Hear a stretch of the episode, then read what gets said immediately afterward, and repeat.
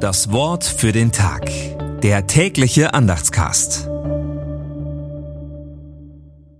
Samstag, 5. August 2023. Damit ihr aber wisst, dass der Menschensohn Macht hat, auf Erden Sünden zu vergeben, sprach er zu dem Gelähmten, Steh auf und geh heim. Und er stand auf und ging heim.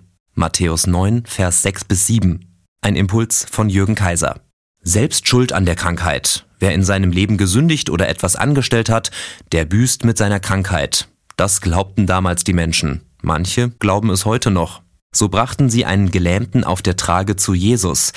Der heilte ihm nicht die Knochen, sondern vergab ihm die Sünden. In der damaligen Gedankenwelt war das die große Tat. War die Sünde getilgt, ging es auch wieder mit den Knochen, so dachten die Menschen. Sünden vergeben konnte aber nur der Messias, der Heiland. Genau das tat Jesus.